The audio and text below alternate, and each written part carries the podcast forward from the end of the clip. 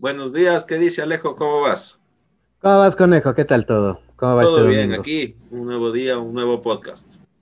Bueno, para nosotros domingo, para el público miércoles. El día de la semana que sea. Oh, bueno, el día que sea, porque esto de acá se queda grabado en YouTube un buen tiempo.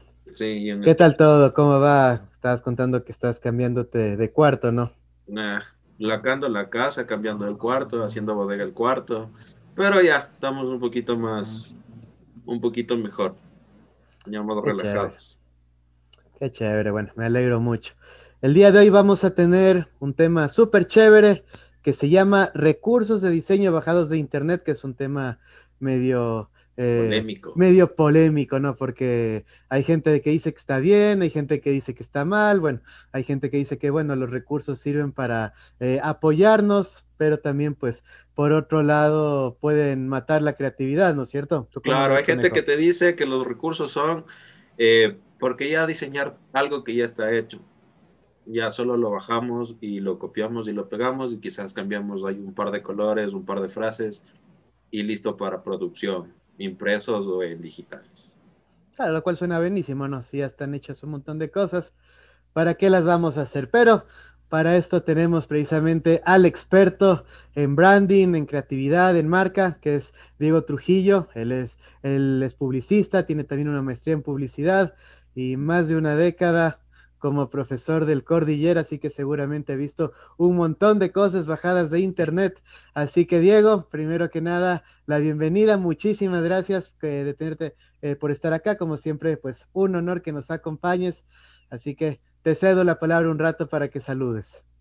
Hola, hola, buenos días. Alejos, ¿cómo les va? ¿Cómo están? Pues eh, gracias, ¿no? Primero, eh, por tomarme en cuenta para este contenido chévere que hoy pues nuestros locos estudiantes y nuestros locos diseñadores, comunicadores, publicistas, gente de la comunicación, ve como un formato también para aprender y entretenerse, ¿no? Entonces sí, me parece un tema, creo que todo mundo que ha trabajado en este mundo de la comunicación, del diseño, la publicidad, en algún momento en su vida académica y creo que en la vida profesional también lo hemos pensado, descargar algún recurso para inclusive ahorrar tiempo, no sé, ¿no?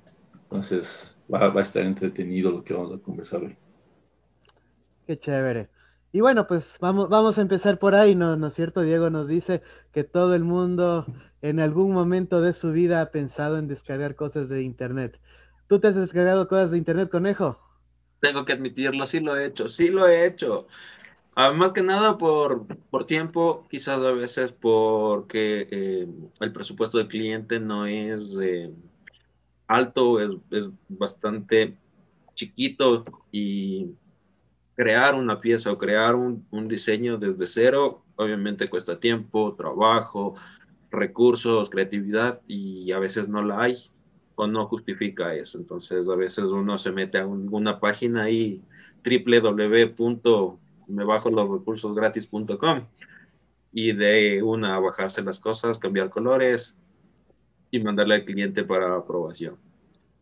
Todos creo que en algún momento lo hemos hecho, especialmente, por ejemplo, bancos de imágenes, cuando no tenemos imágenes en stock, comprar las imágenes.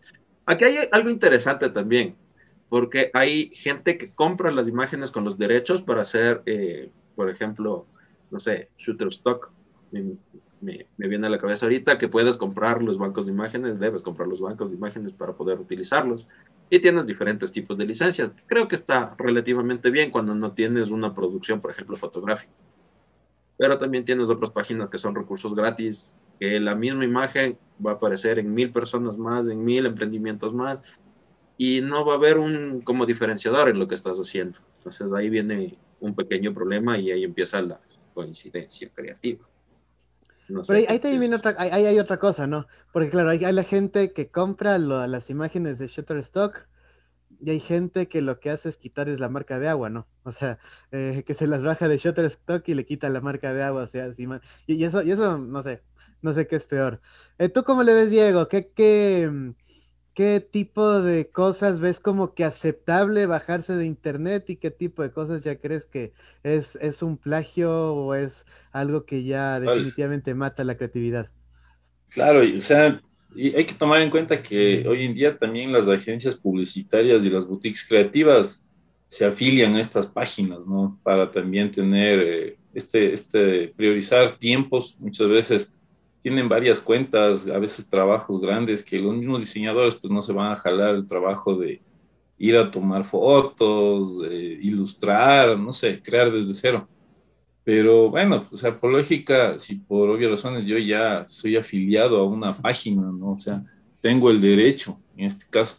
Pero también sí ha habido casos en que toman de ejemplo campañas de marcas similares y creen que inclusive el mismo consumidor no se va a dar cuenta, ¿no? Que yo qué sé, me descargué un pedacito de, una, de un arte publicitario que inclusive no es de aquí y lo aplico en mi campaña. Aquí ha sucedido, ¿no? No voy a dar nombres de agencias que a veces pues tuvieron que inclusive hubo una agencia aquí en el país que tuvo que vender su edificio para pagar un juicio de un plagio, ¿no? De dos empresas, de dos empresas en este sentido de accesorios e implementos deportivos, que no, mejor no doy marcas, pero más o menos ya se imaginarán cuál fue la magnitud. Creo que hace unos, si no me equivoco, hace unos ocho años sucedió esto, ¿no? Entonces, bueno, yo, o sea, como comunicador, publicista, eh, docente, inclusive, sí hemos visto locuras, ¿no es cierto? Que por poco, inclusive, se descargan nuestras propias fotos de las redes sociales y nos quieren sorprender con artes, o sea, hasta ese nivel. Entonces, eh, yo creo que inclusive eh, siempre les digo, ¿no? A mi gente que para hacer o para iniciar, a lo mejor puede ser una buena, un buen recurso, ¿no? Descargarse, pero ya pues estando ya a finales de ser profesional, hay gente que ya tiene puestos de creativo, de diseñador, y sigue teniendo este mal hábito, no hay forma de ver, ¿no? Entonces, como dice el conejo, claro, ¿no? O sea, a veces el cliente no, no tiene presupuesto, a veces no tiene tiempo, quiere algo rápido y nosotros igual, pero no le veo yo un recurso ni ético inclusive para vender mi trabajo, bajarme cosas de internet. No, no, no comparto esa idea yo. O sea, claro que, como les digo, ¿no? Hay inclusive agencias que sí, que sí están suscritas, ¿no? A estas páginas, eh, pero son pagadas pues, por obvias razones como tú dices, Alejo, hay mucha gente que inclusive clona, ¿no es cierto?, las marcas de agua y empieza a trabajar con eso. Y yo creo que como creativo te estás autoestafando, ¿sí? Porque creo que si nos decimos creativos es por algo, ¿no? Entonces, de igual manera, estafando a la comunicación del cliente. Eso pienso yo. Sí, totalmente, ¿no? Y hay, y hay algunos, algunos criterios al respecto, ¿no? Porque también hay que, claro, no viene a ser no viene a ser plagio, pero viene a ser también esta, hay ciertas prácticas que se normalizan, ¿no es cierto? Y que de alguna manera creo, creo que lo vuelven un poco perezoso el creativo. Eh, a mí me pasaba cuando, igual, tampoco voy a decir los nombres, pero eh, cuando trabajaba pues en algunas agencias grandes, eh, que te llegaba la campaña de Argentina y el trabajo de la agencia era básicamente doblarla a ecuatoriano, ¿no? O sea, cambiar el locutor, cambiar un par de palabras, ¿no es cierto? Y ya se fue, porque, eh, bueno, sabemos por lo menos que en América Latina, pues, eh, la creatividad, bueno, ahora, ha cambiado un poco por suerte, pero sobre todo, pues, hace unos años la, la, creatividad casi que nacía en Argentina y al Ecuador llegaban, adáptenme esto, ¿no? Entonces, eh, ese tipo de cosas también de alguna manera vuelven perezoso el creativo, pero finalmente terminan desvirtuando nuestro trabajo, ¿no? Porque, o sea, eh, si estamos trabajando en creatividad, estamos trabajando en estrategia, estamos trabajando en, temas de, comunicación, de innovación, yo qué sé. Entonces, eh, al final de cuentas, pues no, no somos más que unos intermediarios entre el Internet o lo que hacen otras personas y lo que llega al público. Y hay, un caso que parece interesante. Bueno, aquí sí creo que vale la pena nombrar la marca porque fue, eh, tuvo un montón de repercusión, ¿no? No sé si la viste, Conejo, este del logo del, metro de Quito, ¿no? Que habíamos visto que la, agencia había cobrado eh, 20 mil dólares, bueno, luego dijeron que ya lo hicieron nomás gratis, y resulta que pues, este logo había sido el de Masterchef, ¿no? Fue terrible. No sé si lo, si lo, viste en ese caso, Conejo. En cuestión, por ejemplo, marcas, ciudad, marca país, eh, que también pasó. De hecho, pasó el, marca país de, Ecuador, es también un plagio o una coincidencia creativa, por decirlo así, de otro logo utilizado en las Olimpiadas de Alemania del 78, si no me equivoco. Y lo mismo pasó con lo del Metro de Quito, que realmente terminó siendo un plagio de, me parece que era de Masterchef y después descubrieron que era de un chico eh, que tenía una agencia que también tenía la, la, misma M exactamente, que había hecho un par, par años atrás ese logotipo. Realmente es terrible y también pasó en, en el Yepi que, el, que la... Que la y eso fue, eso fue más terrible, creo yo, que, el, que, que lo del metro, porque lo del metro al final, el, la, el estudio de diseño había hecho un rebranding del Yepi, y se había bajado el recurso de FreePic y le había presentado al Yepi y al Yepi había cambiado sin, sin haber revisado. O sea, es el Yepi. El Yepi, para los que nos están viendo de otros países, es de donde hacen registro de marcas en el país. Y claro, o sea, ahí ese logo había costado 80 mil dólares. El del Yepi, claro, y entonces bajarse de FreePic, cobrar 80 mil dólares, me parece excesivamente caro. ¿Y dónde está la creatividad? ¿En dónde está el proceso de investigación para crear una marca, un branding, un rebranding? Sí es medio complejo el, el, el asunto este de, de, de, lo que decías tú, Alejo, de, de que la creatividad nos está, nos están matando. Por suerte, como dijiste tú también, la creatividad, bueno, la parte de diseño, la comunicación ha cambiado un poco, pero eso ha venido desde que existe una ley de comunicación en que prohíbe, por ejemplo, traer cosas desde afuera y que tienen que hacerse aquí en, el, país. Entonces, obviamente, la gente se esfuerza un poco más por sacar productos de la misma calidad que, que fuera de Argentina o que fuera de Chile, que son como que los dos iconos más grandes a nivel sudamericano en creatividad. Eh, no, derrogaron, eh, derrogaron eh, algunas normativas de la, de la ley, de comunicación, pero todavía sigue ese, esos parámetros. Entonces, obviamente sí es más... Siguen los parámetros, pero ahorita está como que flexibilizado el asunto. Entonces, sí es, sí es, no sé, para mí me parece como que el plagiar, por, por lo menos si van a plagiar, plagien bien, no a medias la, los logos. Sí es complicado el, asunto de la coincidencia creativa.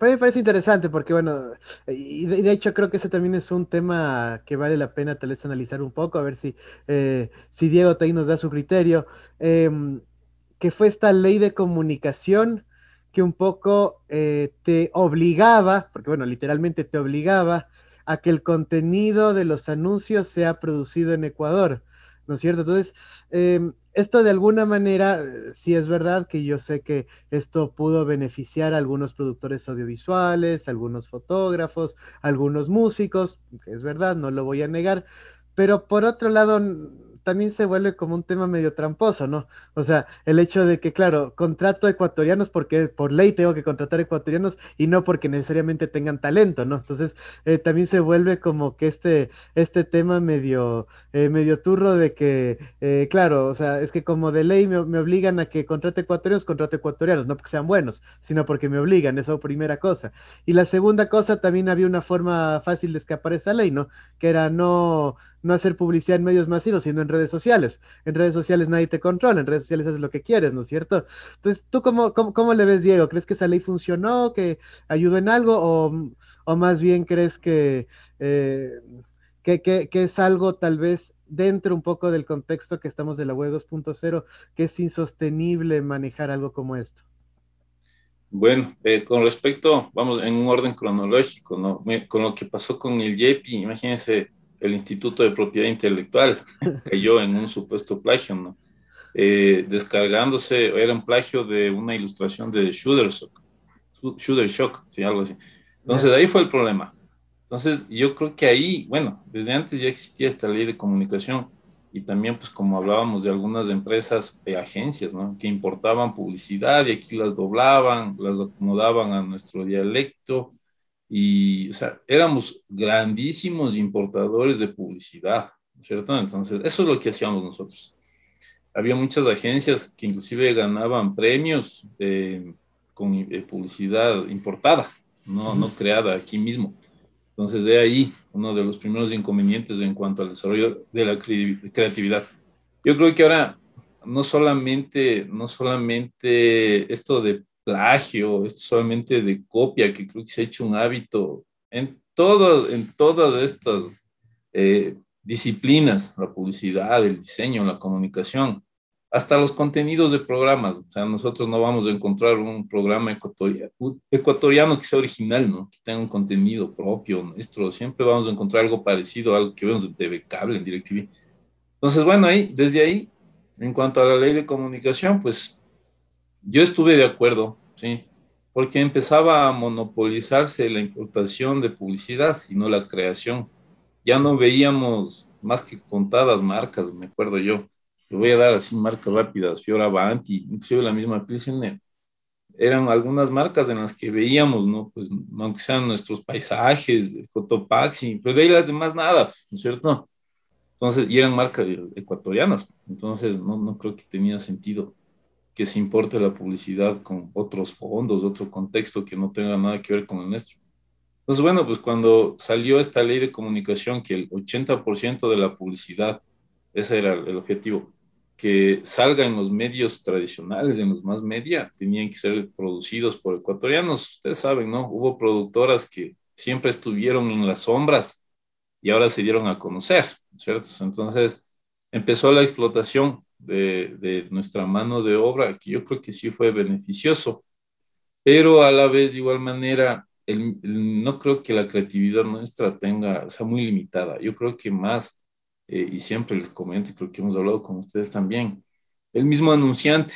¿sí? Yo creo que el problema del anunciante es siempre estar regresando a ver lo que los demás hacen y ven cómo les esté yendo, ¿no? Entonces, los, estos anunciantes quieren lo mismo y por obvias razones no es que se arriesguen a otro tipo de, de contenido, a creatividad, que inyecten más creatividad. Entonces, siempre están viendo lo que su competencia hace, lo que otras marcas hacen, cómo se comportan.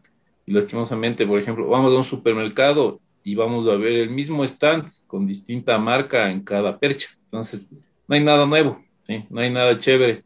Entonces, si el consumidor lo ve desde el punto de vista del al creativo, no, pues, ah, lo mismo, pero no es así. El problema aquí es del anunciante, ¿cierto? Al cliente, porque tú como creativo puedes proponer locuras, puedes proponer algo nuevo, que a lo mejor también te basaste en alguna otra empresa, pero el cliente no. El cliente siempre también va a ser un freno a mi, a mi forma de ver, siempre va a haber una barrera entre el Internet y el anunciante para nosotros poder proponer algo más. Entonces, sí me parece, me parece, a mí sí me pareció interesante esto de la ley de comunicación que se haya propuesto, ¿no? Contratar mano de obra ecuatoriana. Pero, ¿quién te comprueba que el que creó una campaña genial fue ecuatoriano? Por experiencia, te digo, ¿no? O sea, nosotros decíamos que sí, que sí fueron ecuatorianos y desde el que producía hasta que cargaba la cámara para un spot, irme a filmar a Cotopaxi, no eran ecuatorianos, ¿no? Entonces simplemente tú cumplías con el contenido, que creo que eso era lo que la ley te pedía, ¿no? Generar un contenido apegado al turismo, ¿cierto? Entonces, por ahí era la idea de esta ley de comunicación. Ahora, en cuanto a Internet, pues Internet, ustedes saben que es una locura, ¿no? O sea, que alguna marca cumpla o incumpla con, con leyes todavía que ni existen, ni las entidades gigantes ¿no? en Europa que tienen el control del acceso a la información no han podido todavía controlar o encontrar un artículo que regule esto. ¿no? O sea, yo creo que eso todavía es complicado. Por eso todavía vemos licores, cervezas, preservativos en Internet, que es lo que ya no vemos hoy en día en medios como la televisión o la prensa. ¿sí? Entonces yo creo, sí, que existen recursos y yo creo que como diseñadores, comunicadores, todos conocen esos recursos. Alguna vez, sea hasta por error, han caído en recursos, ¿no? Que pongo información, creo un logo y ya, buenazo.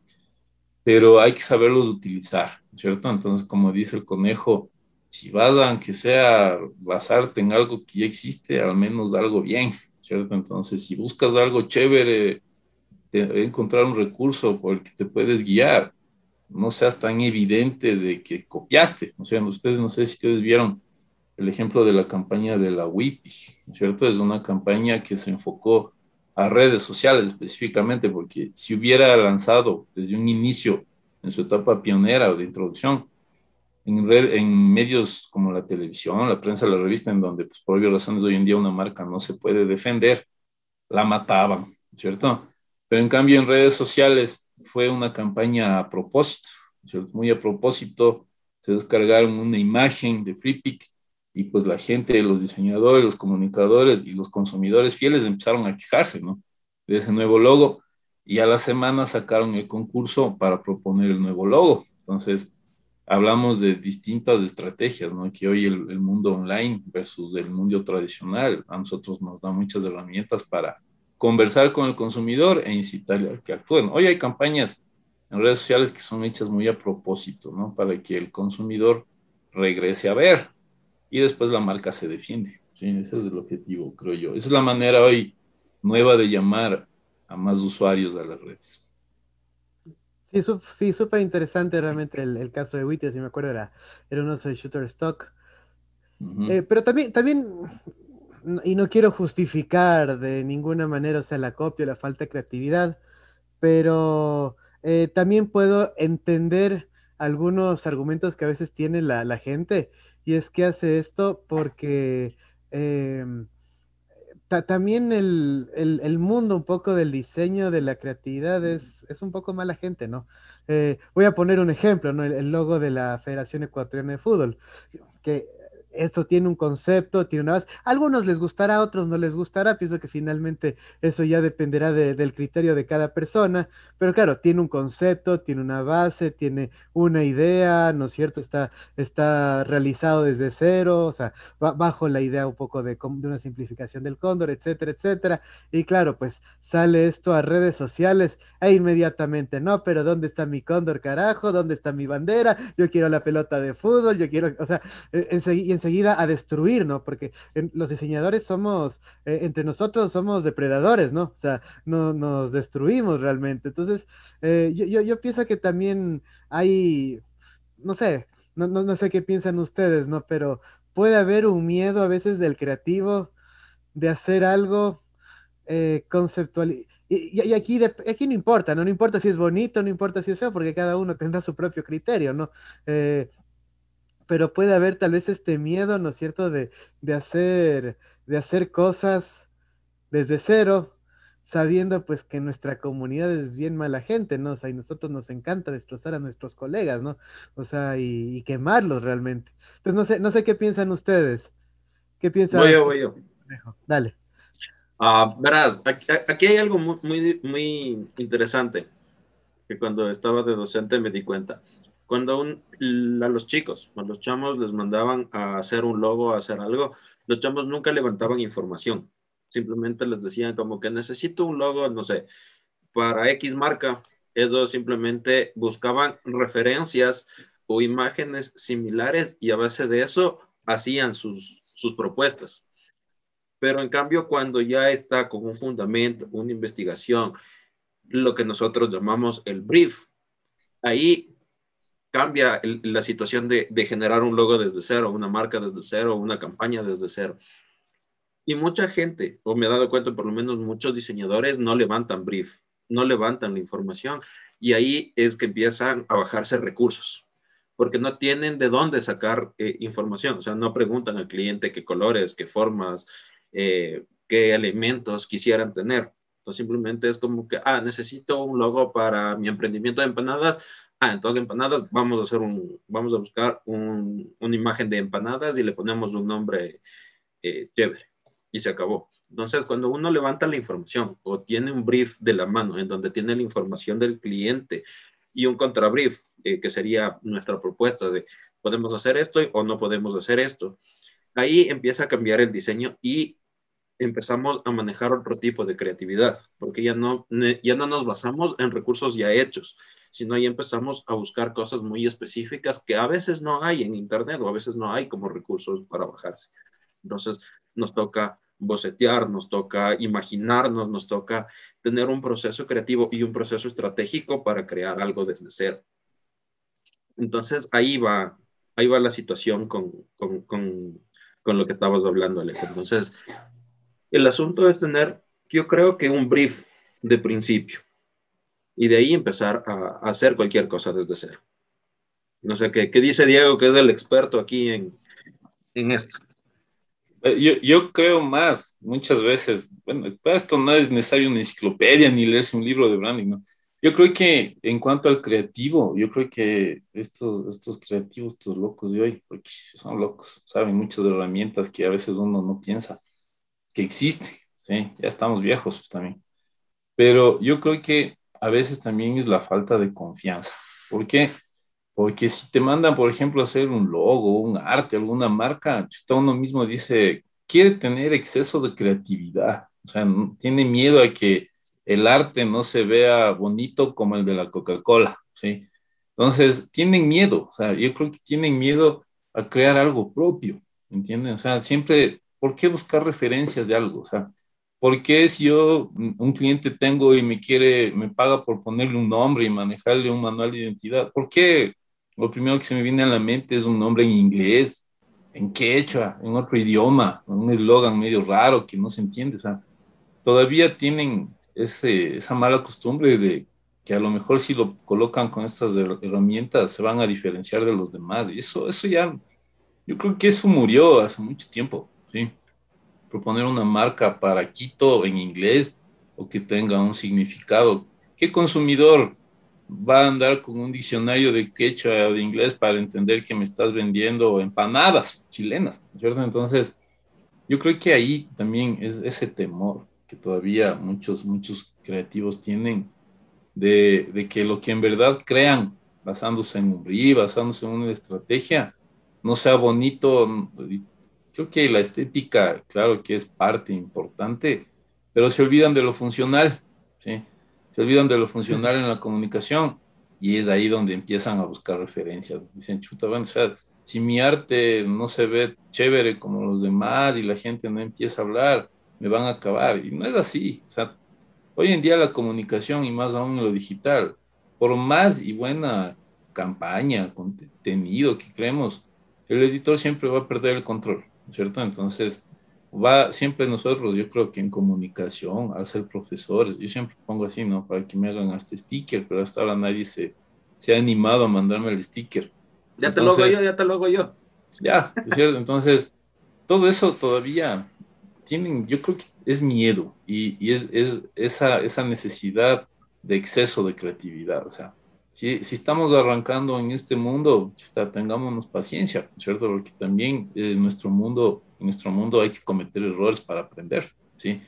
Pero tienen terror, entonces dicen, bueno, a mí nunca me van a salir las fotos que veo en Facebook de otra gente. O sea, ¿por qué? ¿Cierto? Inclusive hasta un celular puede ayudarnos a tomar buenísimas fotos que a lo mejor alguien te las vea y quiera comprártelas, ¿cierto? Entonces, si es que no te plagie. Entonces, es importante eso. Yo creo que también no hay que olvidar, ¿no? O sea, la combinación de lo estético con lo funcional. Yo creo que a veces los creativos se olvidan de lo funcional. Y pues en publicidad, en marca, si no sirve, no es ni bonito, ¿cierto? Entonces, quieren exagerar mucho, ¿no es cierto? Entonces, en, a que el primer anuncio, su primer trabajo, su primer proyecto gane premios. Y yo creo que eso es un reconocimiento nomás, ¿no? Eh, nosotros tenemos que ver nuestra efectividad estratégica, comunicacional, creativa, con el reflejo de la aceptación de lo que proponemos primero en nuestro cliente y de sus consumidores. Creo que eso es lo más importante. No tener miedo. La gente tiene mucho miedo. Yo les digo, por ejemplo, a nuestros chamos, cuando entregaban los trabajos impresos, nunca en la vida yo vi que alguien ponga su trabajo primerito, siempre lo escondían debajo. Entonces, desde ahí empieza ese, no sé, ese recelo, ese miedo, no sé. Entonces, miren eso. Cuando yo también cuando hacía artes, cuando recién empezaba a monear los programas, yo también veía páginas escondidísimas para descargarme la gráfica, ¿no? Pero ese no es, eso no es el creativo, ¿cierto? Porque el creativo se sienta al computador una vez que tiene la estrategia, ¿sí? Una vez que tiene la idea. Entonces, una vez que conversó con el cliente, ¿cierto? Ahí yo creo que el diseñador debería sentarse frente al computador, porque se les da un trabajo y corren de uno al Google, ¿no es cierto? Entonces, yo en, en ninguna tarea le he puesto como punto número uno hacer eso, ¿no? Entonces, ese es el objetivo. Y lastimosamente, si ya generan ese hábito, de profesional, yo creo que un compañero, ¿no es cierto? Ya en, la agencia nunca te va a decir estás haciendo malas cosas. Pero si ya tú te descargas, hazlo, ¿no es cierto? Para ganarte la cuenta. Entonces, yo creo que ese es, yo creo que ese es un mal hábito que manejan los, los creativos, las personas que se encargan de ya crear el mensaje visual. Ese es un mal hábito. O sea, yo conozco pocos diseñadores que no usan como referencia a otras marcas, a campañas existentes. Es muy poco en nuestro país eso. No sé qué dicen ustedes. Y, hay una cosa también, ¿no? me voy a tomar de dos cosas que dijiste. Primero, del miedo de hacer cosas nuevas, que es totalmente cierto. eso, por ejemplo, hasta en las exposiciones lo vemos, ¿no? Cuando hay exposiciones de grupo, ahí están casi sorteándose y el que pierde es el que tiene que exponer, ¿no? O sea, porque eh, no, no, no, no, no les gusta como que aparecer.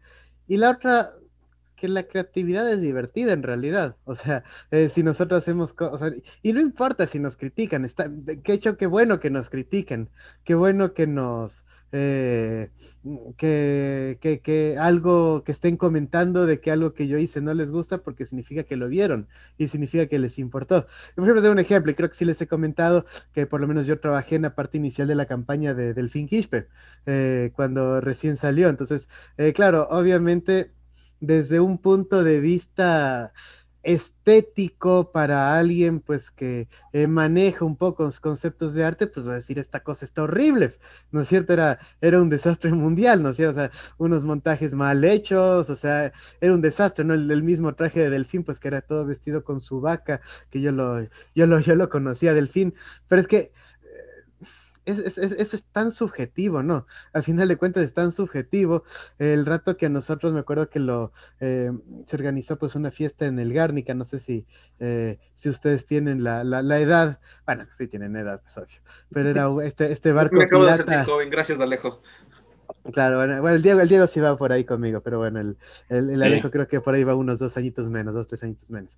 Entonces, eh, había este barquito pirata que era por la, por la, ¿cómo se llama? Por la, eh, en Diego de Almagro, sé que era un, bar hacia niñadazo, o sea, costaba 20 dólares la entrada, eso te estoy hablando en el año 2008, por ahí, 2007, 2008, era un bar aniñado porque 20 dólares, pues, tal vez sería más, ahora sería unos 30, 40 la entrada, eh, y adentro te dan una sola cerveza, ¿no? Entonces, obviamente, pues solamente iba eh, cierta gente, ¿no? Y ahí lo metimos a Delfín Quispe a, tocar en una fiesta del Gárnica. Y claro, fue una brutalidad, o sea, fue una brutalidad ahí la gente cantando las Torres Gemelas, las chicas guapasas sacándose fotos con el Delfín, o sea, creo que, creo que ese día esa discoteca rompió el récord del número de personas que había tenido, vendió como loco, o sea, fue pero un, un éxito, ¿no? Un éxito brutal. Y luego, claro, obviamente, pues esto trascendió tanto a través de YouTube que seguramente ustedes lo vieron, ¿no? Delfina ahí presentándose en, se presentó, bueno, se presentó primero en la Blondie, en Chile, se presentó en Valparaíso, eh, hicimos una campaña para eh, que lo lleven a, ah, a Viña del Mar, pero bueno, ahí, ahí no, no, no, quisieron llevarlo a Viña del Mar porque decían, no, es que el tipo no es cantante, eh, con lo cual estoy muy de desacuerdo. Em, y, bueno, se, presentó con Tinelli, tuvo presentaciones en España. Hay un, ahí, verán un video es buenazo, que sale el delfín. Eh, eso solamente le he visto hacer a Delfín y al, eh, y al vocalista de, de Kiss lanzarse ahí con estas alas y con algo que lo sujete y gritaba, no puede ser. Entonces era buenísimo. Cuando salía de murciélago. Claro, claro, de murciélago, de murciélago blanco, porque de murciélago con, piel de vaca. Pero bueno, entonces, y claro, después de esto, o sea, bueno, eso ya, ya no estaba yo para entonces, pero, o sea, eh, se siguió trabajando con Delfín, ¿no es cierto? Y pues deben conocer, ¿no es cierto?, la, la campaña de aceite el sabrosón, pues que ganó también el, el Cóndor de Oro, ¿no? O sea, eh, que ganó el Cóndor de Oro. Gran pues campaña. ah. Gran campaña. Gran campaña, claro, buenísimo. Entonces, nuevamente, o sea, se vuelve, ahí es cuando nos damos cuenta que se vuelve tan subjetivo lo estético. O sea, eh, posiblemente a nadie de las personas que fueron a sus conciertos le gustaba Delfín Quispe, ¿no? O sea, posiblemente a mí tampoco me guste su música. Bueno, ahora Delfín nos cae mal porque ya se ha metido en otras cosas que, eh, no, no, fue, no, fue, para eso que lo hicimos famoso, ¿no? Pero bueno, en todo caso, em, eh, desde un punto de vista estrictamente desde lo estético, pues no, pues, o sea, eh, no, no, no pega, ¿no? Pero eh, a veces no importa, ¿no? A veces eh, eh, hay el director creativo que tenía en, la, agencia, él defendía el tema del arte kitsch, o sea, le hablaba del arte kitsch, ¿no? Que es este arte de mal gusto. Dice, ¿y por qué las cosas tienen que ser todas bonitas? ¿Por qué no pueden haber cosas de mal gusto que sean buenas también, no? O sea, si eso es lo que somos nosotros, ¿no? Y claro, esto, este tema resulta bastante, bastante interesante que no, no tiene por qué verse como lo de otros países, ¿no? O sea, nosotros podemos crear nuestras propias reglas, ¿no es cierto? Y en función de nuestras propias reglas, pues crear buenas cosas o cosas que sean. O sea, al final, ¿qué fue Sai, no? El, el, el coreano del Gangnam Style, o sea, eh, si Sai se hubiese dedicado a, imitar, no sé, a Michael Jackson, yo qué sé, o sea, hubiese sido un imitador más de Michael Jackson, pero eh, claro, desde el punto de vista netamente de lo estético, pues bueno, no puede decir, no, es que lo de Sai es terrible, pero es el tipo con más reproducciones en historia de YouTube, ¿no?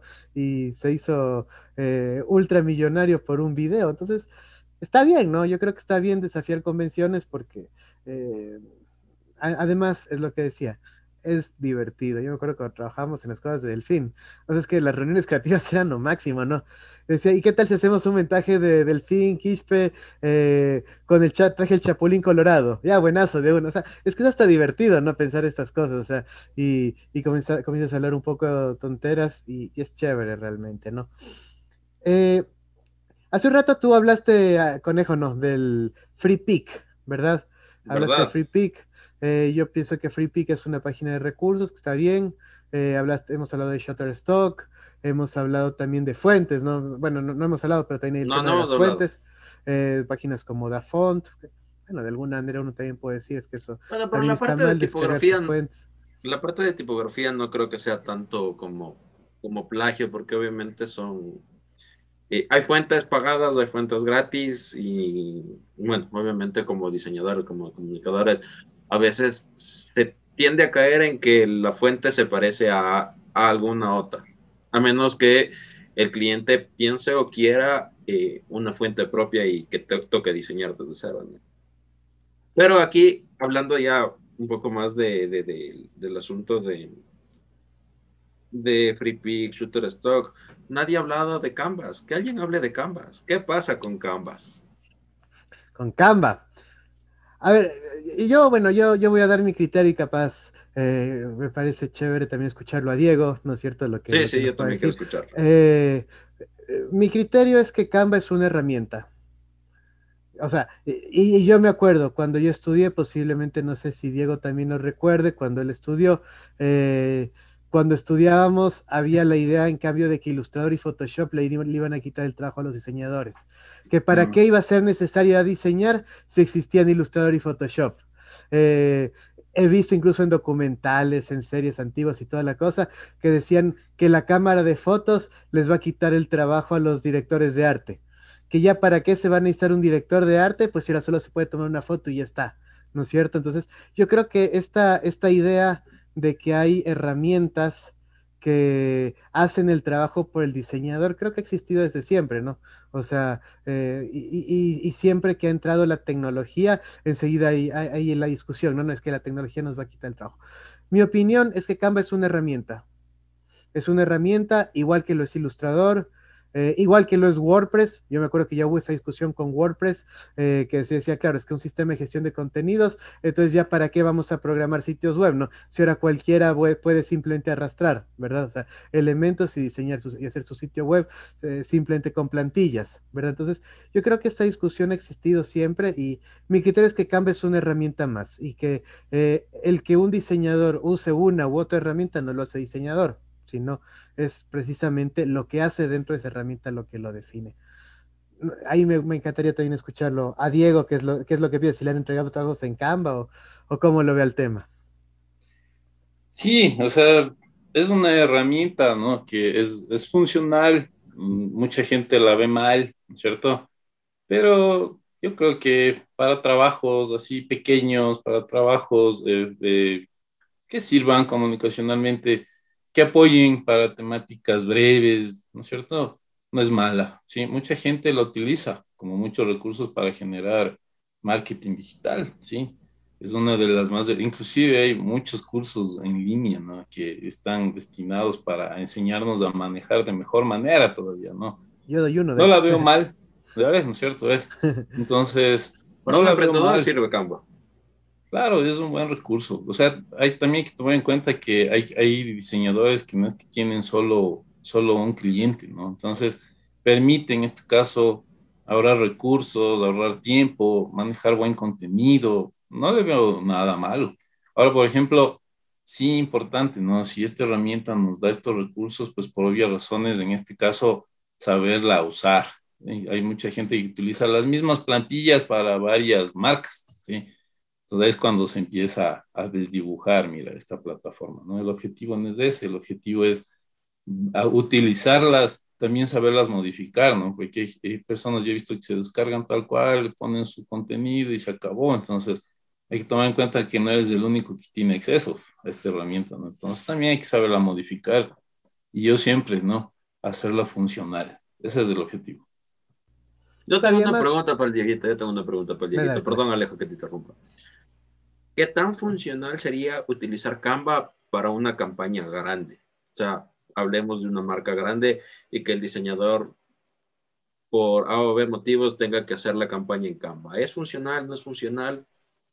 ¿Podría hacerse? para, una, para una campaña grande no creo que sea recomendable, digo yo. Ahora, dependiendo también los soportes que utilices, ¿no? Porque, por ejemplo, bueno, una campaña grande puede ser transmedia. En este caso, entonces, bueno, desde medios tradicionales, hay gente que utiliza Canva para hacer flyers, ¿no? Entonces, ahí yo ya no la, yo no la veo muy funcional.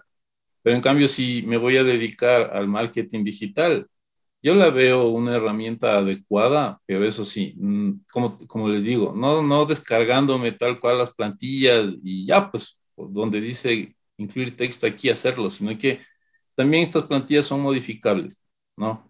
Pero de ahí sí, para una campaña grande también dependerá del objetivo. ¿sí? Si quiero posicionar, si quiero informar, si quiero persuadir, eh, va a depender de cuál y cuánta sea la cantidad de anuncios que nosotros vayamos a utilizar. También enfocado al grupo objetivo, ¿no? Es que también hay otra cosa más, ¿no? Eh, y, yendo un poco a esto. Y es que en una campaña grande vas a usar muchas herramientas, ¿no? O sea, eh, eh, creo, creo, que es erróneo decir, pues voy a usar solo Canva para una campaña grande, como también sería erróneo decir, voy a usar solo Ilustrador para una campaña grande. O sea, realmente si ya estás hablando de una campaña grande, pues vas a hablar de, de múltiples recursos, ¿no? O sea, vas a tener que hacer vectores, vas a tener que hacer video, vas a tener que hacer producción fotográfica, vas a tener que hacer retoque fotográfico, montaje fotográfico, y claro, de pronto, pues para ciertas funcionalidades puede servirte esta herramienta, ¿no? Pero claro, es que aquí también viene un poco la parte del diseñador, de su capacidad de poder administrar múltiples herramientas para hacerlo, ¿no?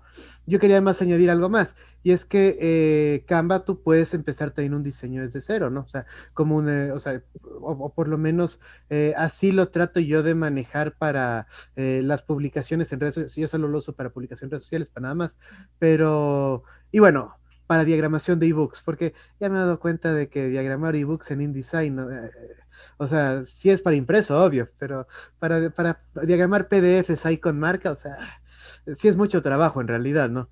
Eh, ebooks o PDF simplemente con marca. O incluso presentaciones, ¿no? Yo ya he reemplazado el PowerPoint por el Canva, porque me parece bastante más amigable para hacer presentaciones, para simplemente arrastrar fotos, para poner texto, me parece mucho más amigable en realidad. Em, entonces, para ese tipo de cosas. Pero, eh, claro, entonces yo lo uso pues con plantillas, por ejemplo, desde cero. Eh, y yo desarrollo mi línea gráfica, ¿no es cierto? Yo veo dónde pongo mi loguito, yo más o menos eh, tengo el creador de estilos, en donde yo, por ejemplo, pongo mis colores, yo, por ejemplo, ya dejo puesta mi tipografía, ¿no es cierto? Entonces, simplemente, pues ya, ya, ya es una, utilizo, digamos, esta herramienta netamente para maquetar para cierto tipo de cosas, pero claro, mi logo lo traigo de ilustrador, ¿no? Eh, si yo quiero poner una foto que esté buena, que esté bien retocada, un buen fotomentaje, pues lo traigo de Photoshop, ¿no es cierto? Eh, si yo lo que quiero es animar una historia o alguna cosa, pues previamente tuve que haber producido mi video, ¿no? Entonces, em, yo pienso que, claro, el, error, digamos que sí existe en, en Cam, y no solamente en Cam, en otras herramientas, por ejemplo, Wix, Wix es otra, ¿no? Eh, es pensar, o sea, es, no entenderlas como herramientas que pueden dar soporte a otras, a otros temas integrales sino que las utilizamos, o sea, son nuestra Biblia, ¿no? Y, ese es un problema, ¿no? O sea, decir, no, no, es que yo absolutamente todo lo hago en Canva. Ahí sí estamos fregados, ¿verdad? O sea, Canva pues, es una herramienta bastante útil para acelerar el flujo de trabajo, sobre todo si la sé usar bien, ¿no es cierto? Sobre todo si yo puedo crear mi propio layout, yo puedo crear mis propias líneas gráficas, ¿no es cierto? Yo puedo crear mis propios contenidos, está bueno, ¿de acuerdo? Eh, pero obviamente, o sea, no me voy a meter a diseñar logos en Canva, pues, ¿no? O sea, eh, para eso está Ilustrador. Entonces, yo creo que también hay que saber para qué funcionan las herramientas, ¿no? Yo pienso igual, o sea, como les decía, y ustedes también deben saber, y los alumnos también, la gente, hay miles de herramientas hoy en día que nos ayudan a priorizar recursos, pero ya no aplicarlo a lo profesional, ¿no? o sea, saber usar estas herramientas. Muchas veces eh, como les digo, utilizan a veces el Canva para hacer algo enfocado a lo impreso. No, pues, o sea, no le veo adecuado mucho yo, ¿no? Entonces, más para hoy en día también hay que tomar en cuenta que las redes sociales son 24/7, son campañas vivas. Entonces, ahí, pues, por obvias razones, debemos tener inmediatez de respuesta también pero saber utilizar estas herramientas. Ahí ustedes verán, hay, hay, hay páginas que tú pones solo la información de una empresa y ya te da unos cinco logos. Wix. Lógico, sí, lógico, pero, pero hay, cierto? Muchas páginas en este caso, que tampoco yo no, no le veo malo, pero si, si caigo en lo genérico, ¿de quién va a ser la culpa? ¿Cierto? Entonces, ahí también tiene sus, pros y sus contras, ¿no? El uso de estas plataformas. Ese sería. Y daña, ¿no? Eso daña, desvirtúa mucho el trabajo del diseñador, ¿no? Por eso... Eh, Por eso hay diseñadores que cobran 5 dólares. Sí. Hacer muchas cosas. Y es lo que siempre digo, para mí un logo de 5 dólares capaz es carísimo. Eh, y un logo de mil dólares capaz está bien pagado, o, de 20 mil dólares capaz está bien pagado, o es en precio, ¿no? O sea, todo depende mucho del, valor que le pongamos a las cosas, porque eh, hay, esta herramienta de Wix, no sé si la has visto, conejo, que pone solamente el nombre. Claro, pones el nombre y te saca ya la imagen. El logo para que escojas. Para que escojas. Ya hay un montón de páginas de ese tipo en que puedes solo poner nombre y ya te sale el logo te dejan elegir si quieres isotipo, imagotipo, logotipo y ya te van dando las opciones. Pero, como dijo Diego, eh, ¿dónde está el diferenciador? ¿Dónde está el, lo que sales del resto? Porque vas a tener el mismo, mucha gente va a tener el mismo, la misma imagen.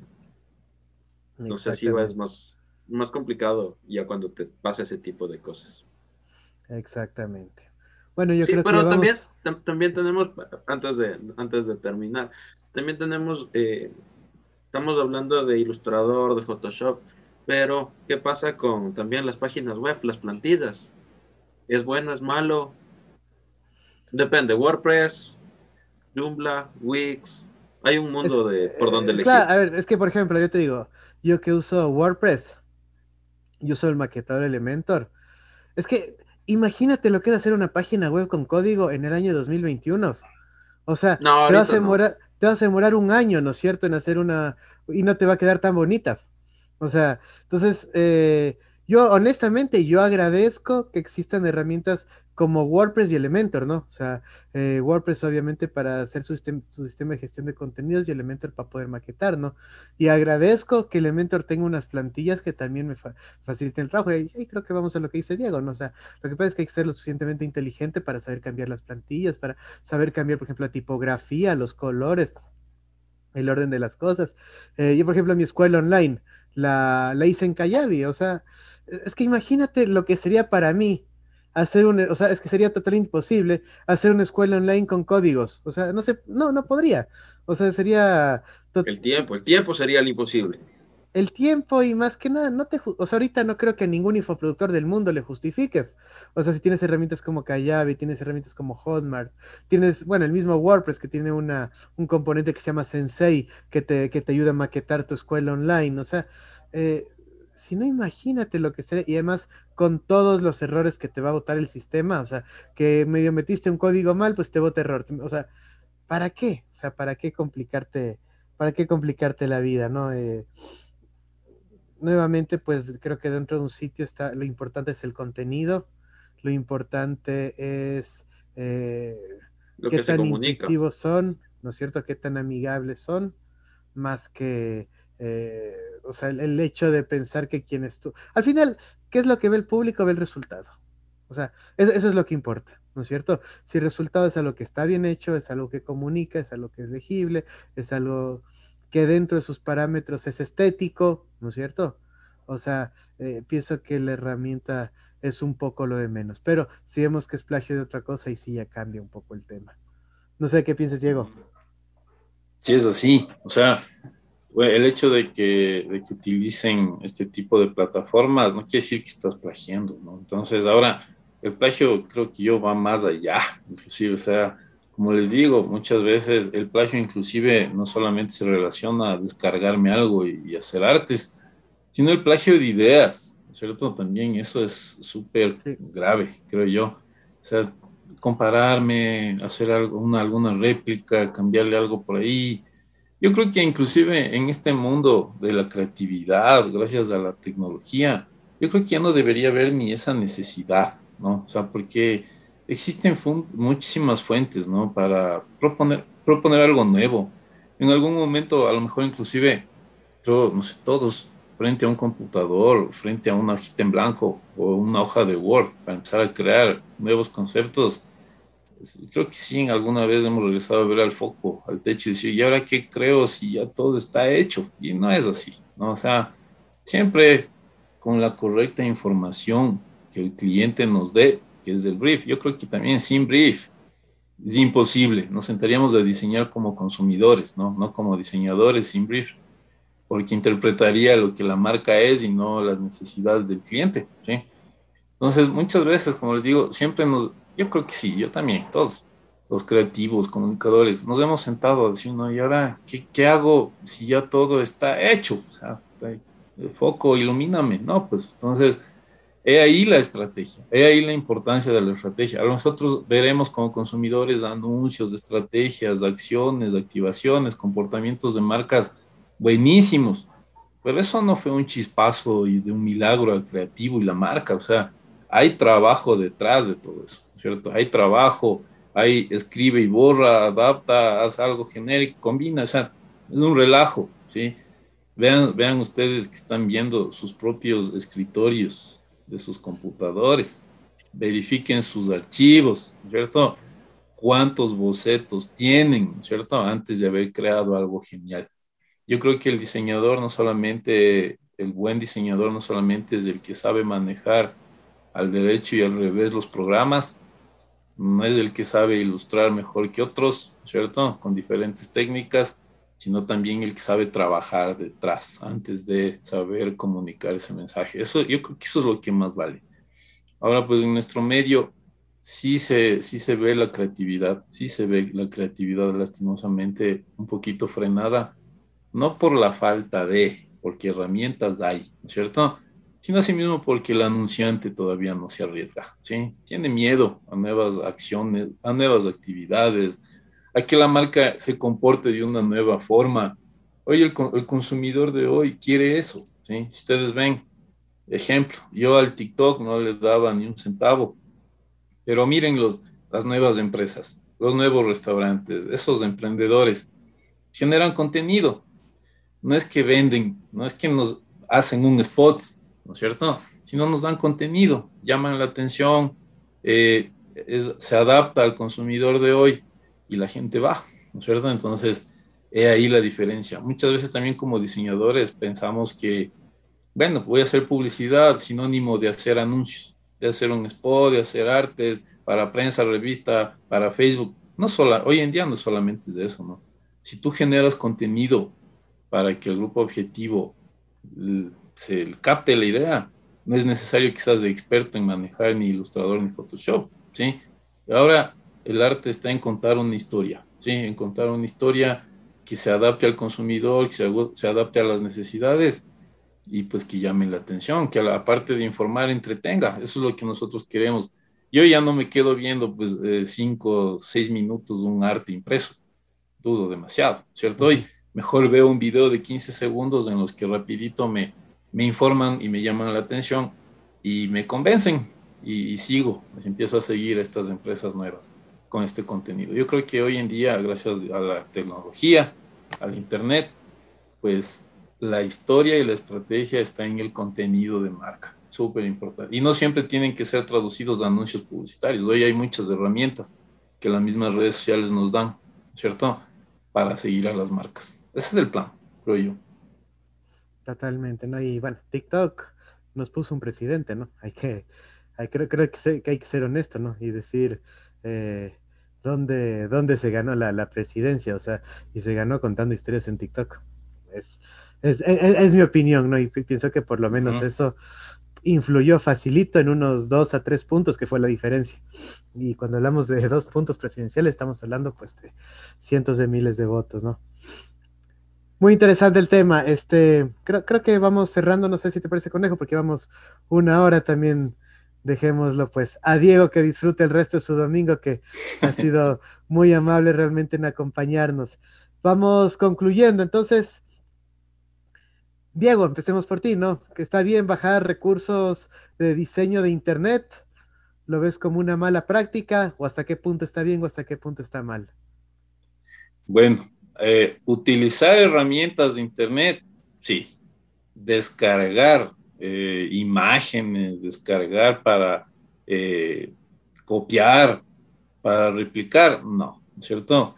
Si, si nosotros nos llamamos creativos, ¿no es cierto? Entonces yo creo que copiar o valernos de algo que ya fue creado, que a lo mejor el dueño de esa imagen sí realizó un esfuerzo, ¿no es cierto?, profesional, no le veo lógico.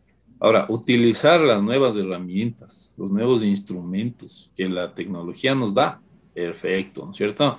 Eso sí, saberlas manejar. No es que yo entro a Canva a, a, ver cómo se hace y bueno, me dio plantillas, vacancísimo, me las descargo. No creo adecuado, ¿cierto?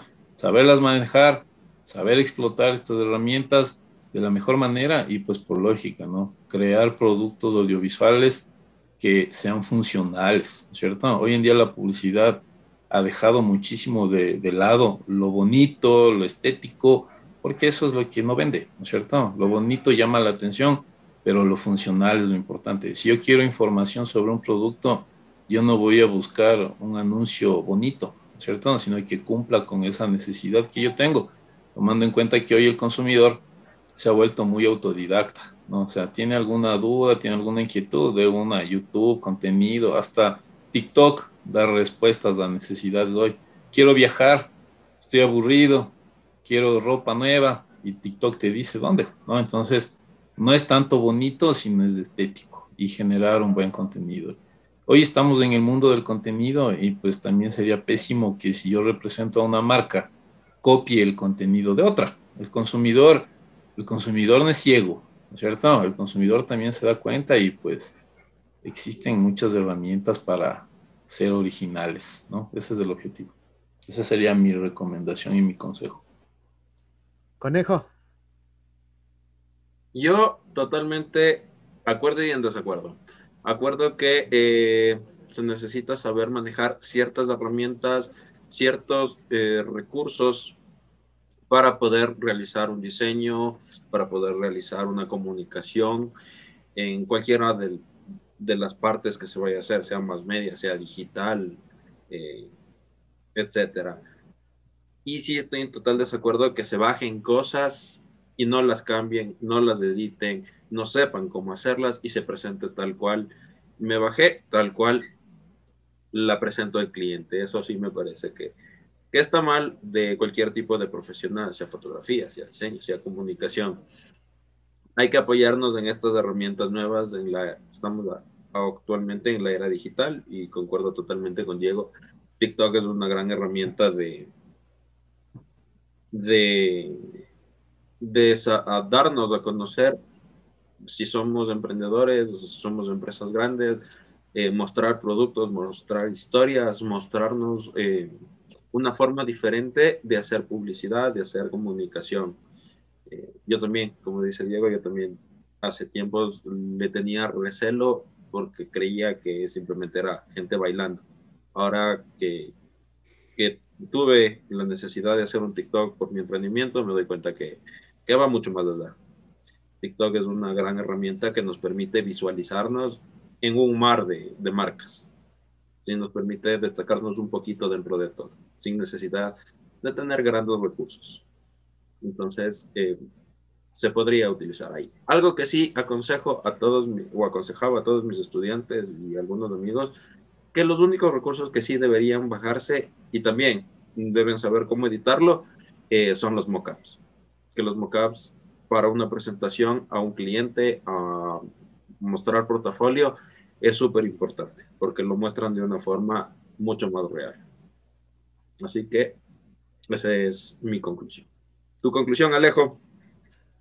Mi conclusión, bueno, yo estoy, creo que estoy en la misma línea que ustedes. Pienso que la, creatividad viene más allá de los recursos. La creatividad es lo, que dice Diego, ¿no? Es sentarse con una hoja en blanco, es eh, divagar, ¿no es cierto? Es. Eh, tenemos que permitir también que nuestra mente divague, ¿no? O sea, cuando, cuando divagamos es cuando viene la, la innovación, ¿de acuerdo? O sea, cuando comenzamos a pensar, ¿y qué tal si hago esto?